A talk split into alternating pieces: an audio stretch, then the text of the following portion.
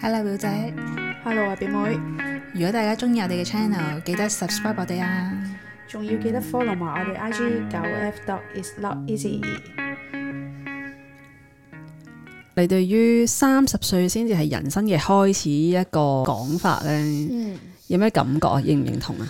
唔認同啊，唔認同啊？點解呢？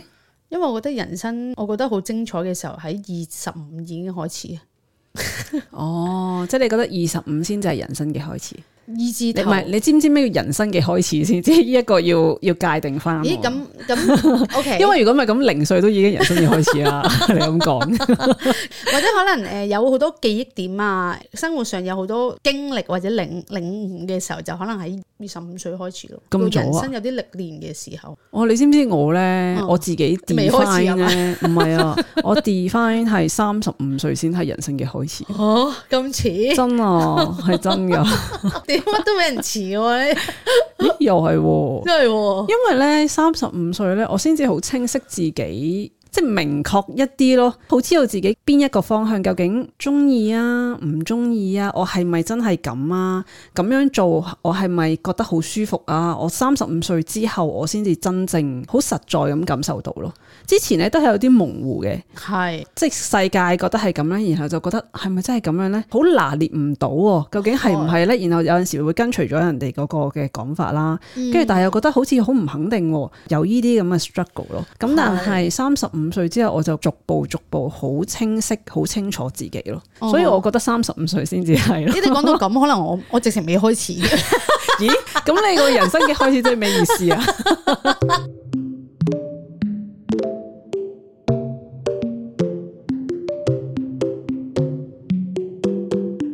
咁不如你回歸翻，你講翻廿五歲人生嘅開始係咩意思啊？開始知道自己想做咁乜嘢嘅行業嘅工作啦，知道自己中唔中意呢一樣嘢咯。咁咪已經係咯，唔係咩？係啊，我哦廿五歲嘅時候係唔知嘅，我 OK，我廿五歲到廿六歲嗰年係我轉捩點咯，都叫做係轉咗一個全新嘅行業咁。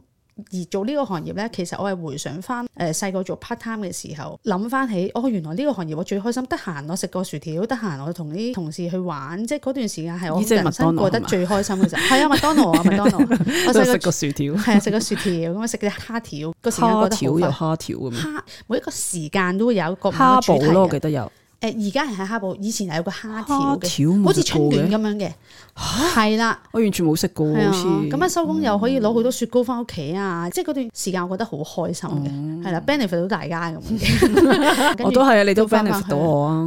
係啊嗰啲，三文治都咁好味，誒係做三文治嗰幾年，我又過得好快嘅啲時間，同埋我係嗯覺得揾到一個啱自己嘅嘢，然後我亦都工作上嘅表現啊，升職又好快，即係各樣嘢我都覺得咦？咪住之前嗰份工不可一世嗰嗰一排咧，誒嗰個係之前啊 part 嘛， time 之前咯，升職啊，唔知咩啊，其實好似不嬲都有緊噶，唔同，好好似似我感受哦嘅唔同唔啊同，，即係之前係唔知點解無端端有咁多錢啊，有咁多人睇好你你你啊個咁人樣，哦係啊，你個人好唔實在啊，同埋吹捧到你，譬如超新星咁樣，即係哇，然後你自己覺得都唔係係啊嘅，但係唔通我真係 係，定係我真係唔係？即係呢係啊啲，你有冇質疑自己究竟我係咪真係係超新唔星？係你就係 捧捧到覺得自己真係好似超新星咁樣，你真係覺得自己超新星嘅？ 係哦，即係你你冇質疑過究竟我係唔係啊？咁樣我係咪憑實力㗎？咁樣我都覺得自己憑實力，但哦係始終你得到呢啲嘢之後，你個嗰個野心或者可能你個內心其實係唔係好承受到呢一種，你越有你就越想多啲多啲多啲，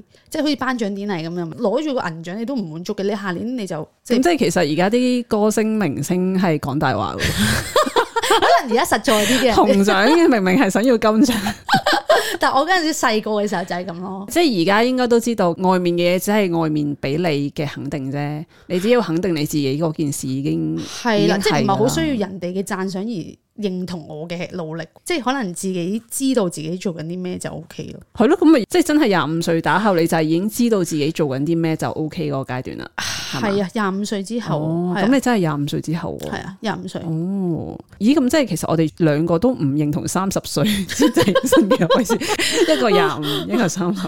咁嗰個人講點解三十歲先係人生嘅開始咧？係係因為零至廿歲其實都係學習嘅階段嚟，同埋都係受人哋嘅控制噶嘛。其實你冇得做你自己想做嘅事啊，學你想學嘅嘢噶嘛。嗯，咁然後咧，二十至三十咧，即係你啱啱讀完書出嚟，唔會咁知道自己係做啲咩噶嘛。你又好快咁樣要去揾份工啦，跟住你入係咗去，其實又唔知道係咪自己真係想做啦。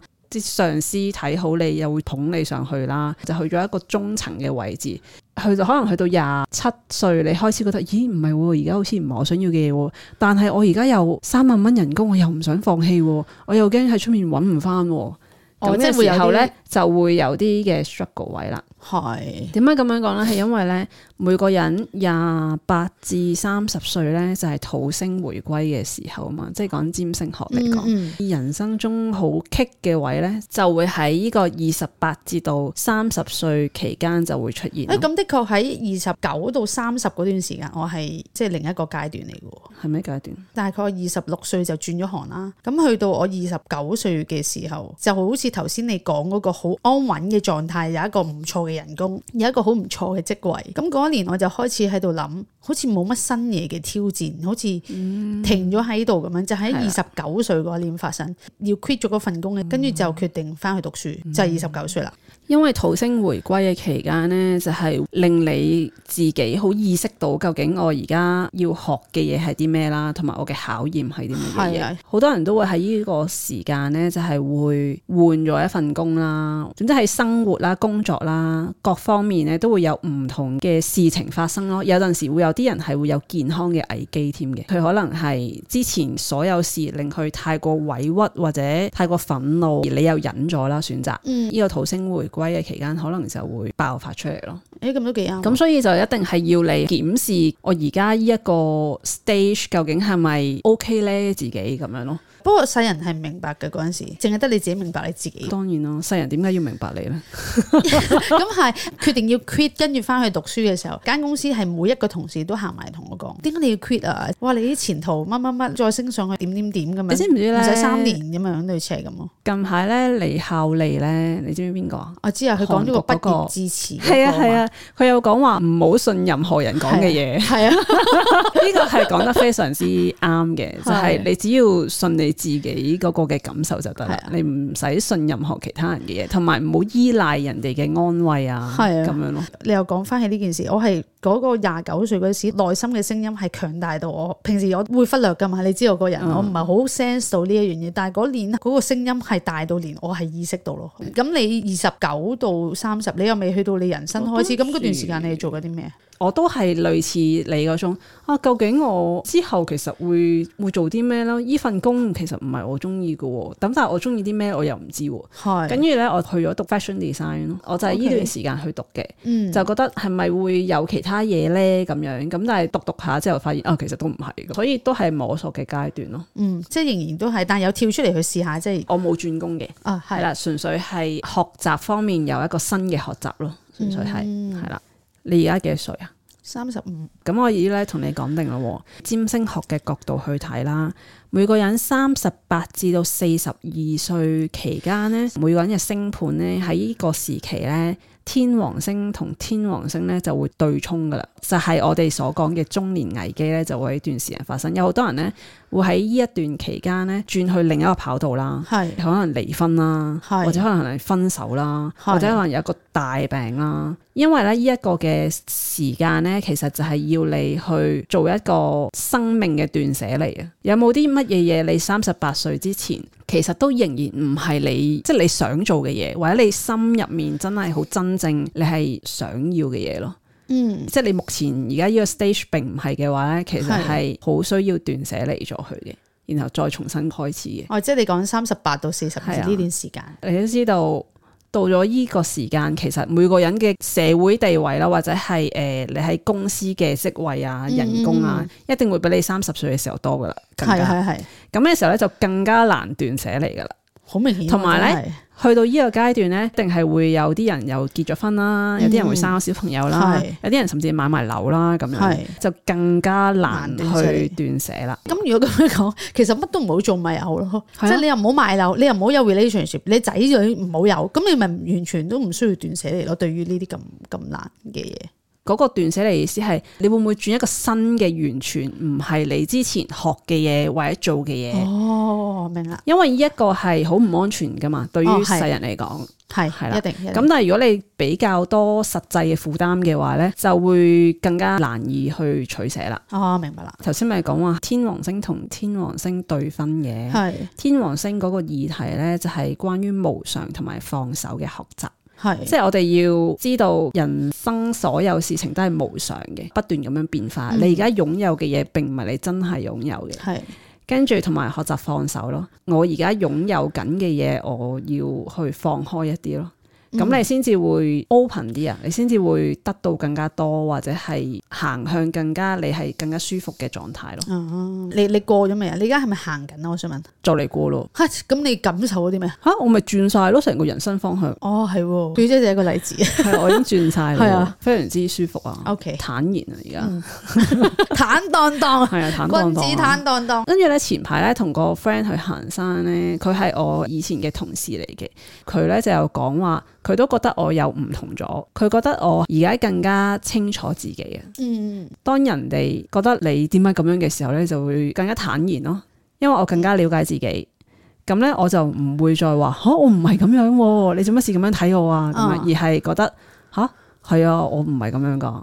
咁你又覺得呢個過程上面，你你自己做咗啲乜嘢？定係你冇本身做啲咩睇開喎咗，定係因為我不嬲都好 connect 自己內在嘅，嗯咁所以我好清晰每一個嘅情緒反應啦，同埋我成日都反省自己嘅。有陣時你做咗一個行為舉止咧，你係無意識咁樣做嘅，會事後就會諗翻我哦呢個無意識嘅舉動其實係咪有啲咩意思？咁咁慢慢咧，其實就會好清晰自己究竟係點樣樣咯，啊係啦、我以為同你埋係嗯。睇咗嗰個誒與神對話嗰本書添。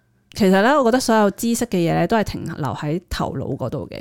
我就算睇咗咁多嘢咧，只係停留喺頭腦嗰度嘅啫。即係點樣消化融合翻你自己咧，其實要經歷咗一個好大嘅過程嘅。哦，即係經過係啦你日常嘅訓練，即係你練習，譬如你諗翻點樣反思誒你頭先你講嗰個動作，係咯，嗯咁每一個都係經驗。講就話係練習啦，咁但係我依個就係我嘅日常咯。搭車嘅時候無端就會諗翻起，瞓覺之前又會無端諗翻起，我唔係要特登嘅，可能本身個人嘅機制就係咁樣咯。哦，因為你頭先咁講起，其實我係諗翻呢排我睇緊《與神對話》嗰本書，咁第一個 chapter 我都幾深刻，就係、講類似呢啲呢啲嘢。嗯，係啊，好，唔知大家又認唔認同三十歲先係人生嘅開始呢？可以 D M 我哋 I G 同我哋傾下，誒、呃、應該話同表妹傾下。 咁就係九 F dot is not easy。多謝大家收聽，拜拜。拜拜。